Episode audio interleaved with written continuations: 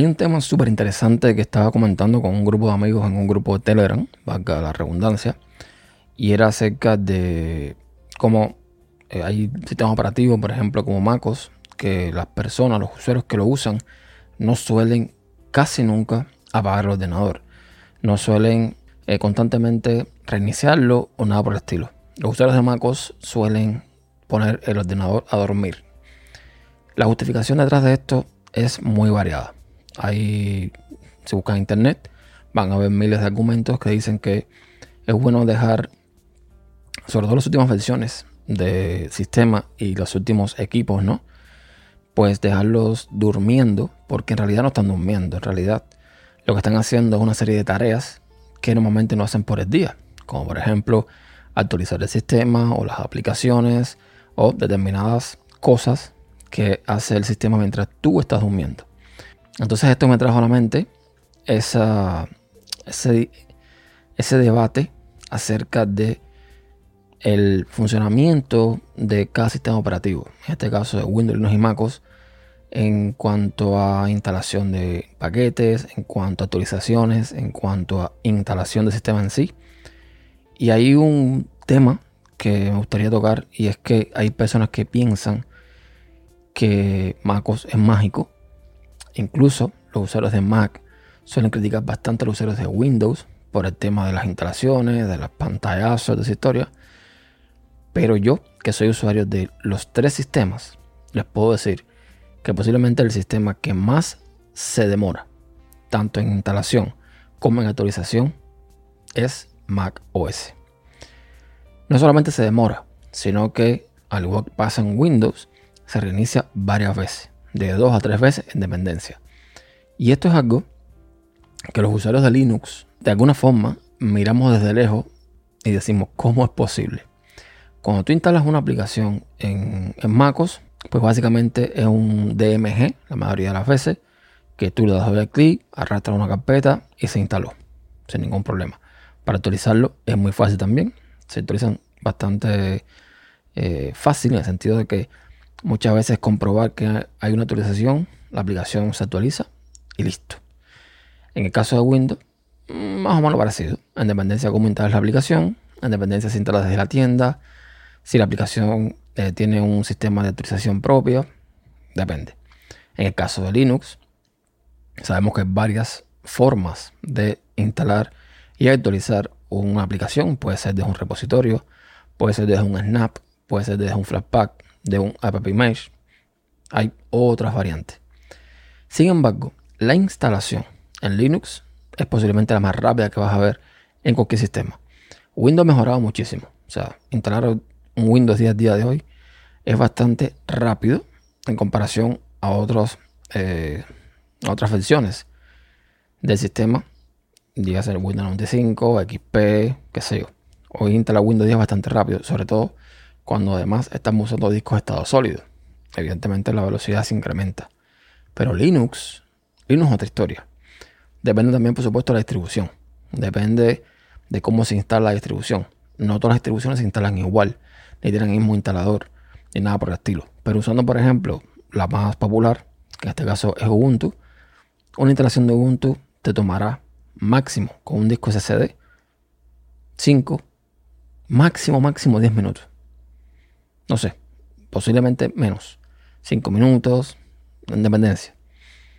Una instalación de Windows es un poquito más. Pero una instalación de MacOS te puede tomar 20 minutos. Así muerto de risa. 20 minutos y no, y no es el típico contador que te va poniendo, te quedan 10 minutos, te quedan 3 minutos y realmente no es la, la estimación total. No, no, no. 20 minutos. En el mejor de los casos, instalar o reinstalar o actualizar un MacOS de una versión a otra. Es increíble cómo Apple, que controla su ecosistema, que controla su hardware, que controla su software, no ha sido capaz de encontrar un método mucho más simple para instalar o actualizar su sistema operativo. Eso es para que vean que no todo es perfecto. Hay mucha gente que también habla, eh, sobre todo los usuarios de Mac, no, que yo con Mac soy súper productivo, que es un sistema súper productivo. Y es cierto, ¿no? Es un sistema productivo y más cuando tú como usuario te adaptas a trabajar con el flujo de sistema, con las aplicaciones, con los atajos, con las opciones.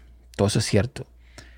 Sin embargo, yo les puedo decir que hay eh, escritorios en Linux y por supuesto Plasma, que es el que yo suelo utilizar, que no tienen nada que envidiarle ni a MacOS ni a Windows. Es más, Windows y MacOS han estado utilizando cosas que vienen de Linux, como por ejemplo los escritorios virtuales.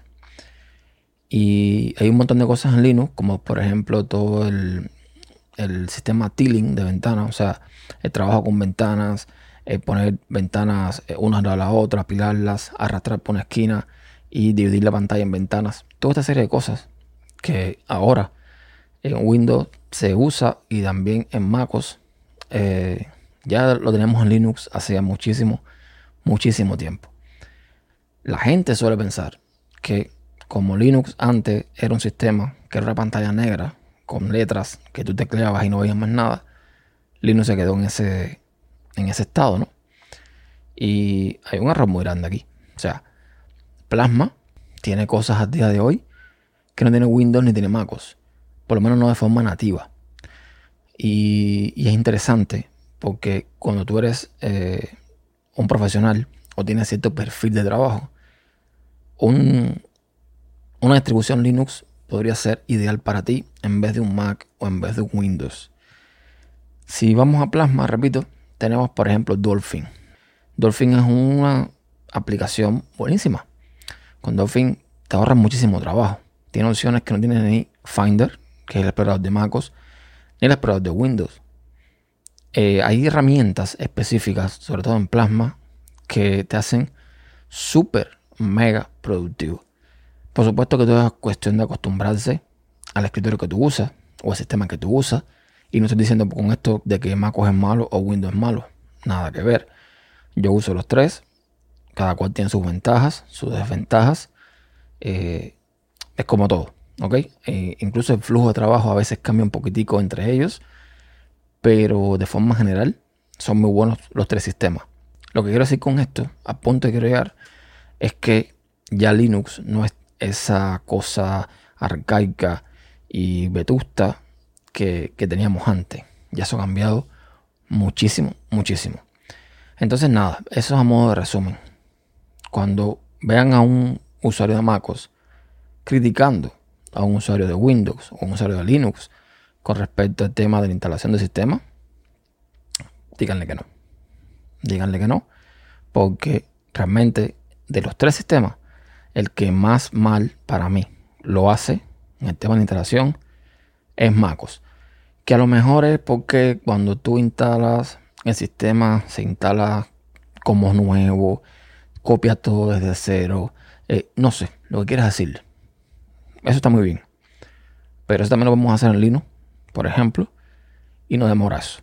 Entonces, eh, no sé, yo lo digo que como usuario de los tres sistemas, de los tres, el más malo en este aspecto es Mac OS.